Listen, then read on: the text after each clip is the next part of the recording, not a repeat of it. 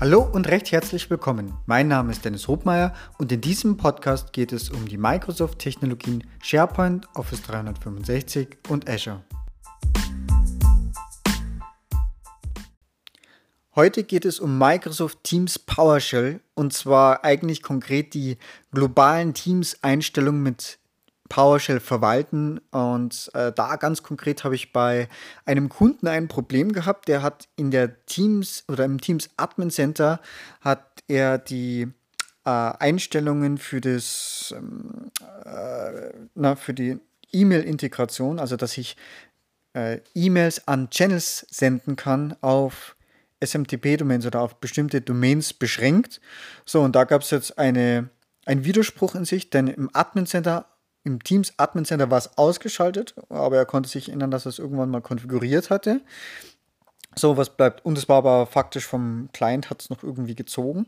Und äh, faktisch haben wir da einfach mit PowerShell nachgeschaut. So, und da jetzt einfach ja, zwei spannende Erkenntnisse. Also grundsätzlich möchte ich als erstes mal sagen, ähm, es gibt zwar auch eine eigene Teams PowerShell, die können wir vielleicht, ja, reißen wir mal kurz an. Ähm, das ist, kann man sich installieren mit install-module Microsoft Teams, alles zusammengeschrieben. Das bringt mir eigentlich alle PowerShell-Module rund um die Teams-Verwaltung, zum Beispiel das Auflisten neuer Teams, Anlegen von Teams, äh, auch äh, die Mitgliederverwaltung und auch sowas wie generelle äh, Einstellungen, was darf ich da verwenden, welche Einstellungen, Guest-Settings, also sowas in die Richtung. Aber dadurch, dass wir in Teams verschiedene Dienste anbinden, haben wir natürlich dahinter, wir haben ein Office 365 Group, wir haben einen SharePoint dahinter. Das heißt, es kommt natürlich immer darauf an, was ich machen müsste, machen möchte und dazu brauche ich dann auch mehr die entsprechende PowerShell. Das heißt, wenn ich was äh, an der Office 365 Group drehen oder vielleicht irgendwas mit E-Mail, ne, dann brauche ich eben die, äh, dann muss ich eher ein Exchange Admin Center oder auf die Exchange PowerShell möchte ich was ähm, SharePoint machen, ne, Listen, Libraries, was auch immer, dann muss ich eben auf die SharePoint PowerShell oder kann auch die PNP PowerShell nutzen.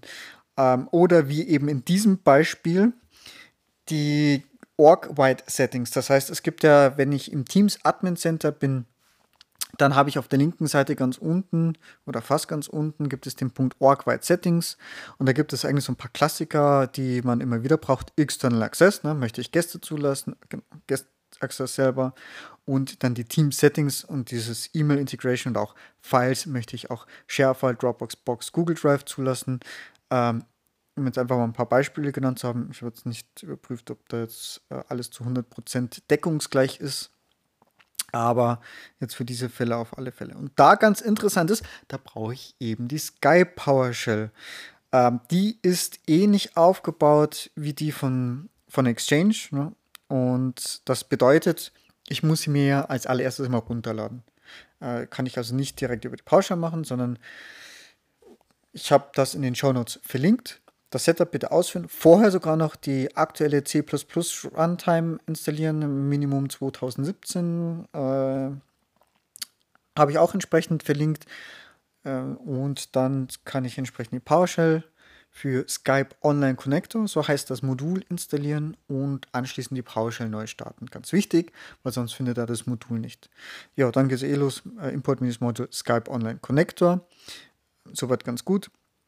Uh, und dann ähnlich wie bei Exchange. Das heißt, wir öffnen eine neue Session und importieren die dann. Ne? Also das heißt, ich gebe eine Variable an, new-cs online session.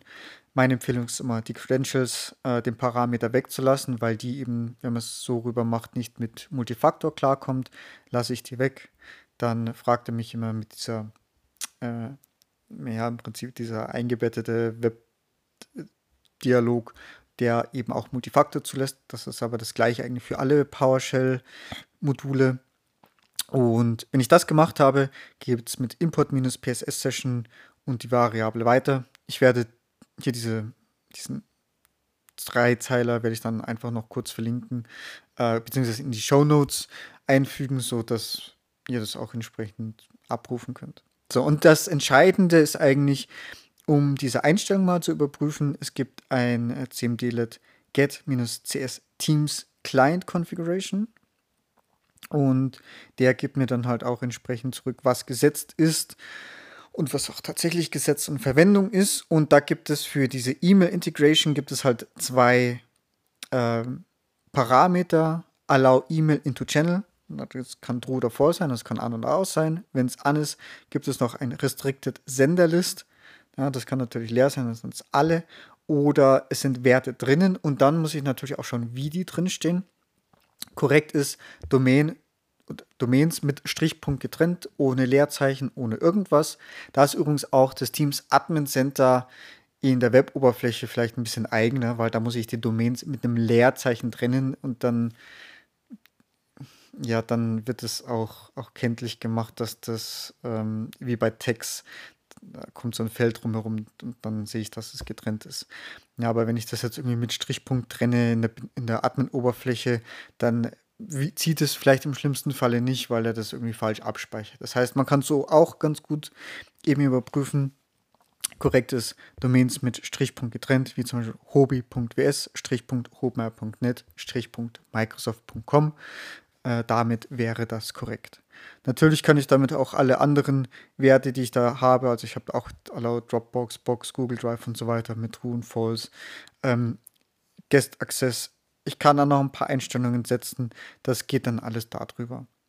Genau, aber in erster Linie ging es jetzt mir eigentlich mal darum, dass eben, dass man hier da die Einstellungen überprüfen kann mit äh, PowerShell sie in der Regel oder da zieht sie sofort. Ich habe Erfahrung gemacht, dass die, gerade wenn ich da was ändere, dass das Teams Admin Center da vielleicht ein bisschen äh, das verzögert auch anzeigt oder wie in diesem Beispiel bei dem Kunden sogar der Extremfall, dass es die Oberfläche irgendwie ausgeschaltet anzeigt ähm, und aber auf der PowerShell dann die verlässlich korrekte Angabe angezeigt wird.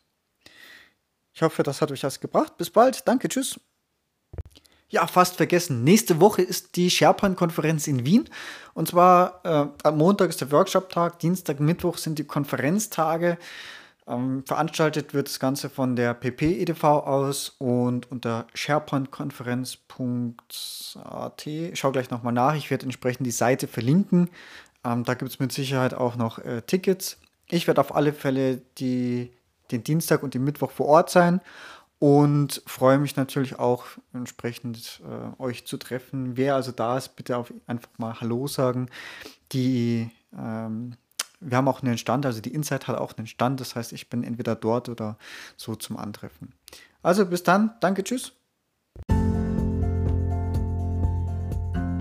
So, das war's schon wieder. Vielen Dank fürs Zuhören und ich hoffe, dass auch in dieser Folge wieder etwas Neues für dich dabei war und du etwas lernen konntest. Wenn du Feedback hast, freue ich mich ganz besonders und du kannst es mir über die verschiedenen Kanäle mitteilen.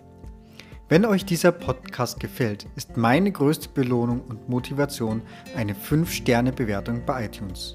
Ich danke euch und bis bald. Tschüss!